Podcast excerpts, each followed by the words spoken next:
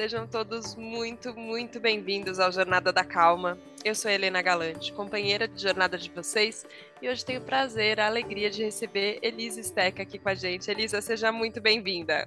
Muito obrigada a você. Eu quero, com muita alegria, te cumprimentar por esse espaço maravilhoso que você coloca na mídia, é, enaltecendo a importância da calma, porque realmente a gente tem muitos desafios no dia a dia e você abrir um espaço num veículo importante para falar da importância da calma, eu acho realmente um privilégio. Então, obrigada a você por me convidar para esse espaço maravilhoso. Imagina, fico muito, muito feliz. Vou contar para todo mundo que a Elisa acaba de escrever uma coluna, a tal Felicidade para Vejinha, é, que você deu um título que eu falei, olha, eu acho que era isso que eu estava é isso que eu estou fazendo e eu não tinha dado esse nome. Você falou da gente buscar respostas no universo. É, como a gente, como a gente faz essas perguntas para saber, tá bom, tá tudo é, tão corrido, né? Tão complexo e a gente está buscando mais calma e está buscando tantas outras coisas. Como a gente faz?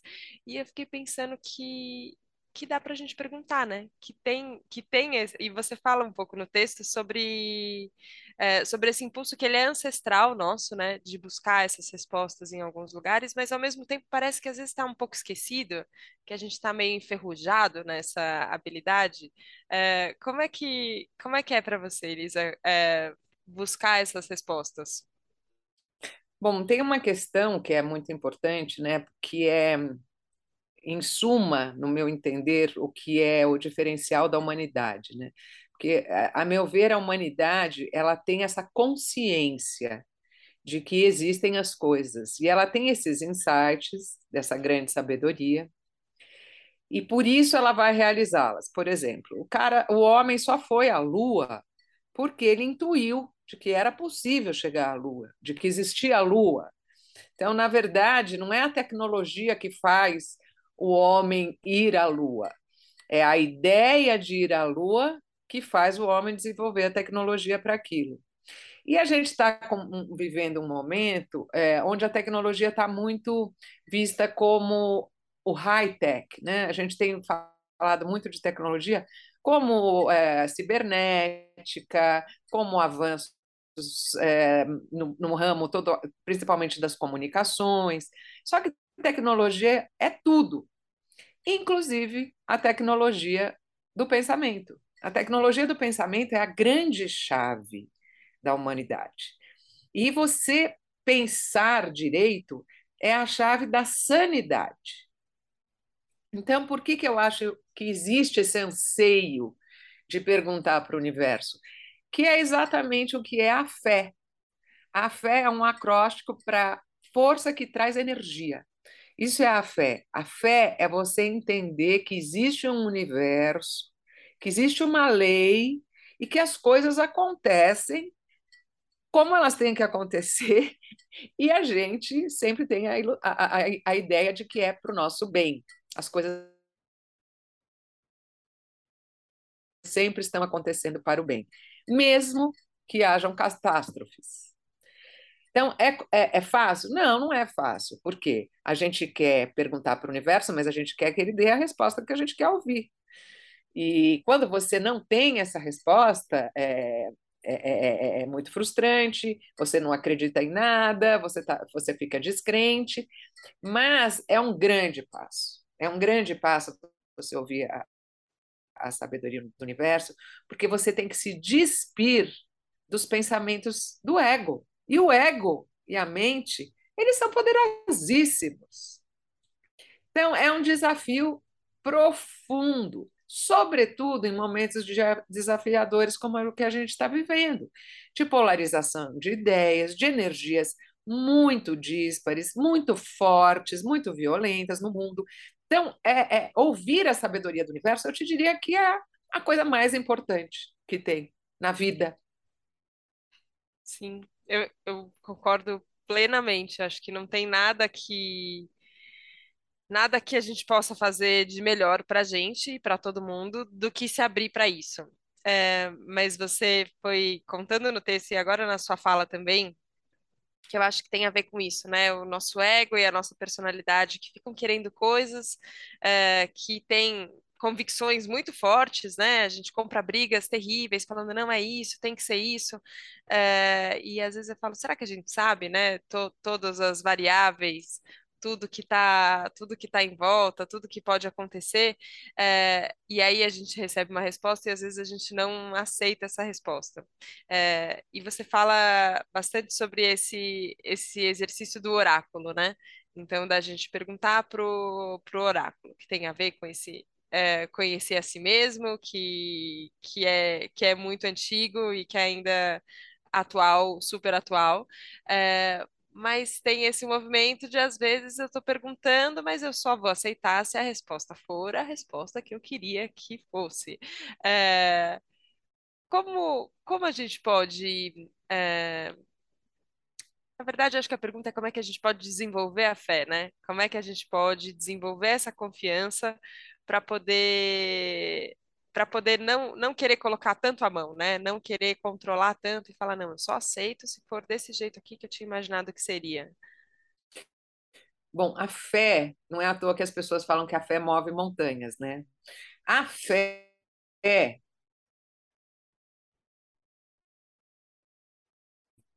a fé sempre esteve muito ligada à religiosidade. E a fé ligada à religiosidade, ela é um aspecto muito empobrecedor da fé. Porque a fé está ligada à esfera da espiritualidade, que não é a mesma coisa que religiosidade. Quando você tem fé, a pequena fé, você espera que o santo, a macumba, a mandinga, o terapeuta façam por você. Isso é a, a fé religiosa, né? A instituição faça por você. Quando você tem a fé ligada na esfera, na esfera da é, espiritualidade, você entende que a fé é deixar a sabedoria agir através de você e que você é o agente do milagre. Agora, você acha que é fácil? Difícil. Por quê? Porque é, é muita responsabilidade. É muita responsabilidade você ser um agente do milagre. Durante muito tempo foi considerada até uma blasfêmia. Você poderia ter sido, essa minha fala poderia ser, ter sido considerada uma blasfêmia. Que você é um agente de milagre, como assim? Mas é outra questão, porque nós vivemos momentos dogmáticos, onde atrocidades estão sendo con, con, é, concebidas e realizadas através, em nome de Deus. São coisas. É, a manipulação da fé, que é essa porta que abre todas as possibilidades e que por isso precisa ter muita responsabilidade, você abre essa porta e começa a manipular essa fé, colocar crenças, é uma, uma tragédia. É uma tragédia, porque isso é o que nós temos de mais poderoso. Então você pode desenvolver até o fanatismo, né? Porque é fácil você entrar no discurso do, do humano. Nós estamos falando da esfera do sagrado. Estamos falando da fé na esfera do sagrado. Como a gente vai discernir o que é humano, o que é divino, o que é sagrado. É, eu acredito que essa seja um, a grande possibilidade que a gente vive no século XXI. Quando a gente diz que o mundo acabou, o mundo acabou mesmo. O mundo como a gente conhecia, ele não existe mais. A gente vive um, um, um novo portal onde aqueles 99% da mente que a gente sempre ouve que não, não desenvolvemos, que a gente desenvolve 1%, a gente não pode ter a, a, a ingênua ilusão de que 99% da nossa mente seja para decorar números e datas e fazer matrix. Tudo isso que a gente tem são essas ferramentas que a gente pode acessar agora. Né? A intuição, a intuição é o, o, primeiro, é o que é o já nomeado atributo que a gente tem para se conectar com essa sabedoria, a intuição. Mas existem milhares de outros atributos que a gente ainda nem nomeou. Né? O universo está cheio de possibilidades não nomeadas. Então, como desenvolver a fé? Eu, eu, eu, para mim, tenho um exercício diário. Diário. Eu sou praticante da Seishonoye, que, a meu ver, é uma ferramenta muito poderosa para você ter uma disciplina da fé, porque a fé também ela é entrega, ela é ação, a fé é ativa, é ação, ela não é passiva. Ela é ação, mas o tempo inteiro a gente tem que orar e vigiar, porque a gente incorre nos mesmos padrões. A gente cai no barulho do outro, a gente cai nos piores ferramentas, né? O medo, o medo, por exemplo, ela, ele é um instinto, é, existe uma, uma frase muito bonita da Cristina Groff que diz que nós temos sede de plenitude. Essa plenitude de pertencimento a esse cosmos todos da criação é quando nós estamos plenos. E toda a nossa vida é ir atrás dessa plenitude. Todo, tudo que a gente faz na vida é ir atrás dessa plenitude. Só que a gente é, tem, tem esse lado pleno e a gente tem os nossos instintos. A gente tem uma herança de instintos. E esses instintos estão em nós. E eles servem para algumas coisas, mas eles atrapalham em muitas coisas. Por exemplo, o medo é um instinto de proteção. Agora, no lugar espiritual de paz, ele te protege. Num lugar é, é, complicado na vida, onde ele está ocupando outras coisas, ele vira compulsão, ele vira armamento, ele vira é, é, todas as, as patologias que a gente está vivendo mentais, as depressões, os, uh, os, as ansiedades. Então, como que a gente vai equilibrar isso? Né? Como a gente vai olhar para os nossos é, instintos deixar eles no lugar que eles têm que ter e desenvolver esse outro lado, que é essa centelha de cosmos que a gente tem também. É fácil? Não, né? Mas vamos fazer todo dia. A gente tem que orar e vigiar, orar e vigiar, orar e vigiar. Acho perfeito isso da gente destacar que, que demanda ação e demanda disciplina, porque senão fica parecendo, a gente a gente está falando na esfera do sensível, né? Mas não é não é simplesmente um, um acaso, né, que as coisas aconteçam. Tem a nossa dedicação, tem a nossa intenção, tem, tem a disciplina.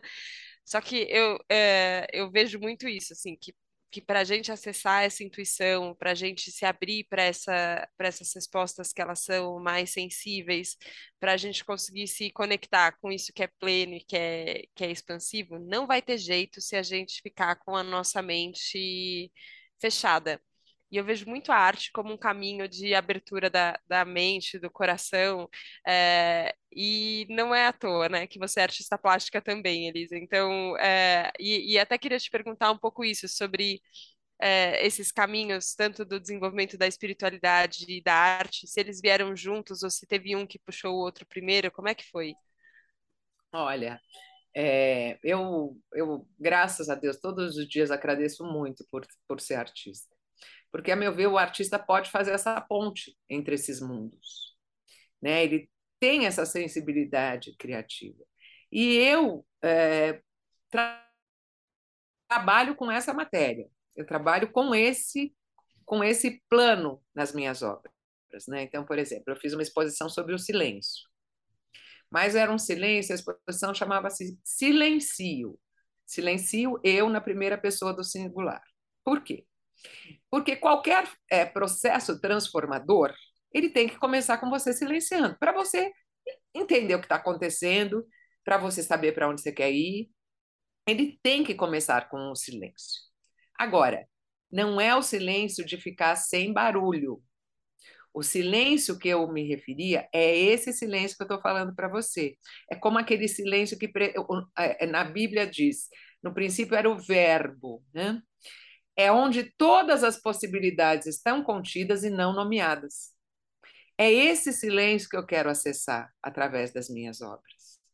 Então é uma ponte, mas também a arte, ela é, ela não é só essa esse impulso criativo, é esse impulso criador. A arte, ela tem muitos membros e a gente também corre neles. A vaidade, o mercado exacerbado, o, a, a, excessiva autoralidade, são, são, são questões para a gente debater na arte também. Agora, a arte tem um outro atributo maravilhoso, né? Ela tem a possibilidade de, de acessar o sensível. né? Quando você tem, quando você está imbuído disso como artista, ela comunica num outro plano. Muitas pessoas falam: ah, você faz visita guiada e se você não tivesse aqui me falando tudo isso, eu não teria percebido. Eu falo: será? Porque a percepção é outro, né? A percepção é uma coisa que a gente ainda não, não sabe como é que atua. Você percebe as coisas, mas elas estão em você, elas começam a fazer parte de você. Talvez não imediata e racionalmente, mas está ali no seu ser. Então, é, é, é, a arte é muito legal. É, quando eu, é, eu, eu, na verdade, tenho três livros, né? E eu tenho um que chama especificamente Pergunte ao Oráculo. Mas eu tenho um livro anterior, que é o meu primeiro livro, que chama Hoje é o Dia Mais Feliz da Sua Vida. No meu, nesse livro, eu considero ele um, um marco na minha vida porque eu tinha vindo de um processo muito doloroso, de separação de coisas muito, muito presentes na minha vida, um relacionamento de 15 anos, a, a bebida que era muito presente na minha vida, e eu abandonei essas coisas. E quando você abandona coisas que são compulsões, você fica muito sensível, porque a compulsão ele é o pior a pior é, sujeira no nosso canal da espiritualidade do sensível. São as compulsões. Porque quando você está fazendo uma coisa como compulsivamente, você não está sendo você, você está deixando energias fazerem.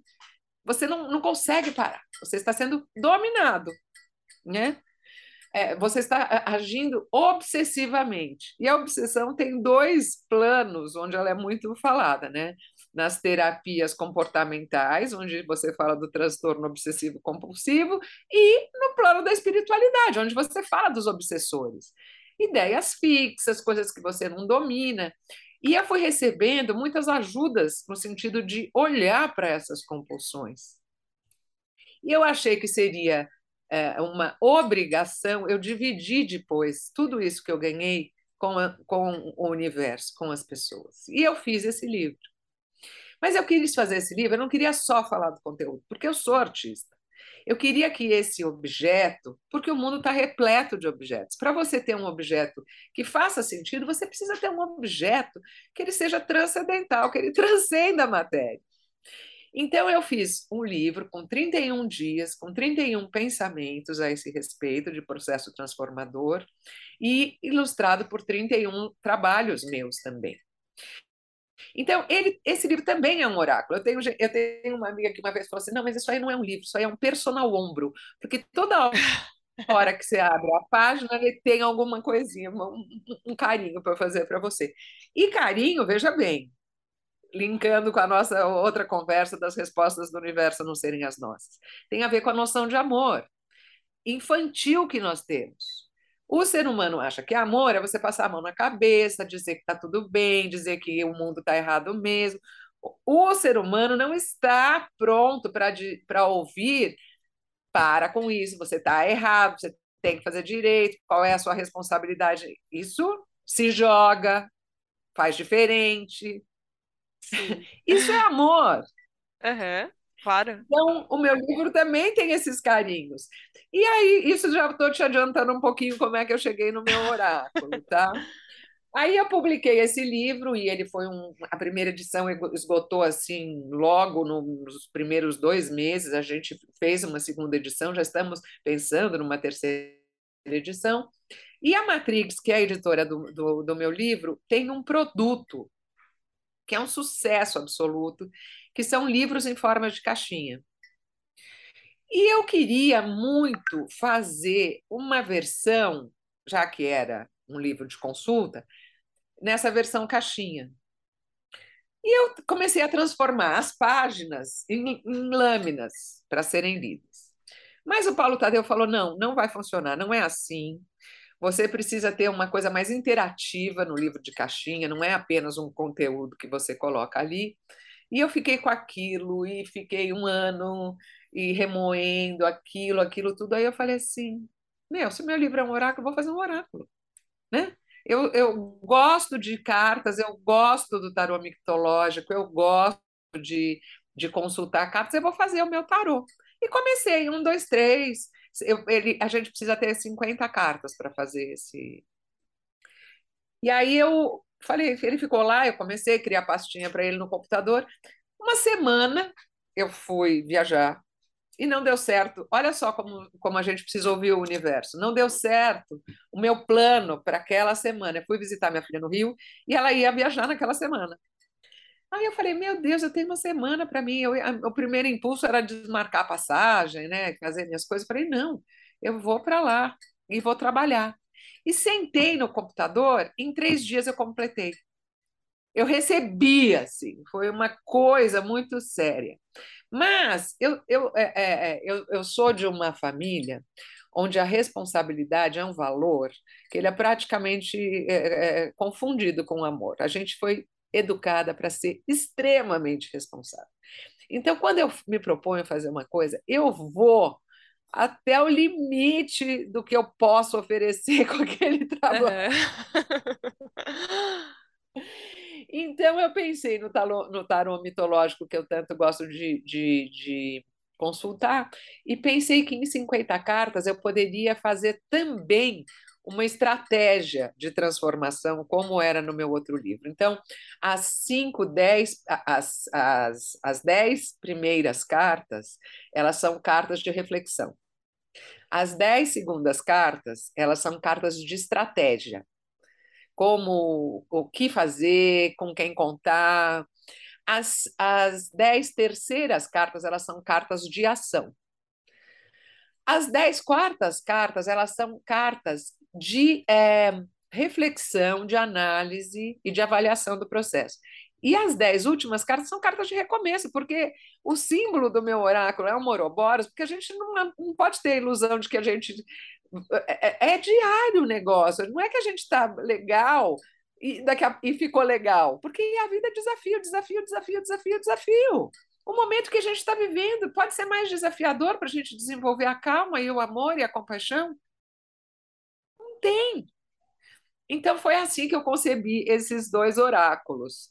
E, e é muito louco, né? Porque é, um, um, um, amigo me falou no dia do lançamento: você está fazendo um oráculo, mas quem é que vai querer é, consultar um oráculo da Elise Steca, uma artista? Porque eu falei assim: olha, aparentemente bastante gente, porque ele, ele tem uma saída maravilhosa, é, 750 caixinhas por mês. As pessoas amam o meu oráculo. E eu fico num nível de felicidade que você não pode imaginar, porque realmente a minha dedicação para ele foi essa dedicação amorosa. E, e esses são presentinhos que eu ganho do universo para me dizer que eu estou no caminho certo, sabe? Que eu fiz um, um, a coisa como eu deveria fazer. É, é, são gotinhas de Lexotan afetivo que eu, que eu recebo do universo. Muito legal, muito legal. Ele tá aí, não tá, Elisa, com você? a gente consegue Tá. tirar uma, um- uma carta agora pensando. Enfim, tem o dia que a gente está gravando, tem o dia que o episódio vai ao ar, tem o dia que cada um dos ouvintes do Jornada da Calma vai ouvir, tem a minha jornada, a sua jornada, essa misturaba toda hoje. Estamos aqui nesse momento, confiante então que a resposta que sair é a resposta que a gente precisa.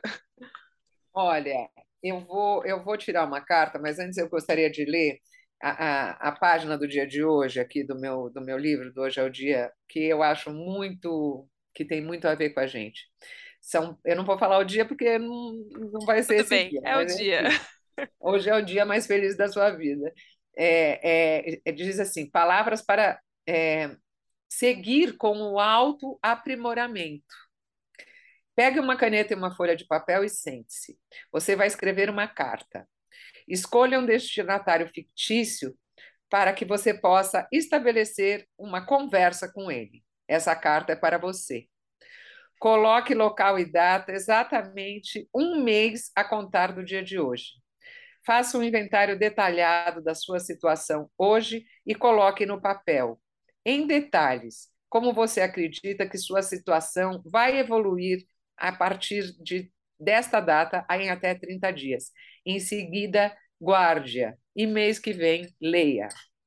Seja honesto. O que você esperava aconteceu de fato? Compare expectativas e resultados, corrija o que tiver de ser adequado, talvez menos expectativas, ou quem sabe mais ação. Escreva outra, repita o procedimento, ação contínua. Faça isso sempre. É um bom exercício para fixar metas e, a, a, e não adiar projetos. Escreverei minha carta, preciso. Daqui a um mês não te é conto. legal? É muito legal. É muito legal. Né? Eu falo da disciplina que você tem que ter. Exato. Né? Eu quero, eu quero, eu quero, mas o que, que você quer, meu amor? Não, eu quero, eu quero, eu quero. Nós somos pessoas muito insatisfeitas, mas o que, que você quer? E o que, que você está fazendo para alcançar isso? Bom, agora vamos às cartinhas do oráculo. Vou embaralhar aqui, vamos, vamos. ver o que o oráculo nos diz. Vamos lá, embaralhando as cartinhas. Nossa. Essa é muito legal. Criamos uma atmosfera acolhedora e amorosa quando estabelecemos hábitos alegres como o elogio. Reconhecer as qualidades alheias é também reconhecê-las em você. Ah. Que lindo! E é o que eu tô com muita vontade de fazer agora, Elisa. É, vou contar para todo mundo que eu e Elisa a gente não tinha conversado nenhuma vez, gente. A gente brincou que quem sabe faz ao vivo e que o universo une os caminhos realmente quando ele precisa, assim. Mas é, a Elisa tinha escrito esse texto, tinha ficado muito emocionada. É, tempo passou até a gente conseguir publicar, foi difícil. Agora que ele que ele tava na hora, eu falei, nossa, será que a gente consegue um Jornada da Calma? E eu vim falando, não é possível que uma pessoa que escreveu um texto tão emocionante quanto aquele não tenha não tenha sintonia com Jornada da Calma e as coisas aconteceram. E agora te conhecendo, Elisa, eu falo, nossa, que, que prazer, assim, que bom ver no mundo é, uma ação disciplinada com tanta responsabilidade, mas ao mesmo tempo com tanta sensibilidade, com tanta entrega amorosa, assim. É, tenho vontade de tecer elogios muito sinceros a você mesmo, porque acho que você tem um trabalho muito bonito. É, e eu estou muito feliz de você ter topado dividir ele com a gente. Obrigada. Imagina, eu estou emocionadíssima com a sua fala. Muito, muito obrigada por me receber, por permitir que eu divida esse trabalho com as pessoas. Eu desejo para a Jornada da Calma jornada interestelar de calma e que a gente possa estar muito junta. Muito, muito obrigada por ceder esse espaço maravilhoso para os oráculos que eu concebi, né? Porque eu não fiz nada, eu apenas fui instrumento desse trabalho. Mas já é fazer muito. Se permitir ser instrumento, já com certeza é muita coisa. Obrigada, Elisa, que a gente possa estar muito juntas mesmo. Obrigada, muito obrigada. Ótimo dia para todos. Obrigada, obrigada a você que nos acompanhou hoje aqui no Jornada da Calma, que hoje seja o dia mais feliz da sua vida e amanhã também, e depois também, também. Obrigada, obrigada pela confiança, obrigada pela abertura da gente estar aqui. Não esquece de escrever a sua carta para daqui a um mês a gente saber como é que as coisas estão acontecendo, fazer suas intenções e de fato colocar elas para rodar. Saber o que a gente quer e aceitar as respostas que a gente pede para o universo. Obrigada, a gente se vê na próxima segunda, no próximo Jornada da Calma. Um beijo, tchau, tchau.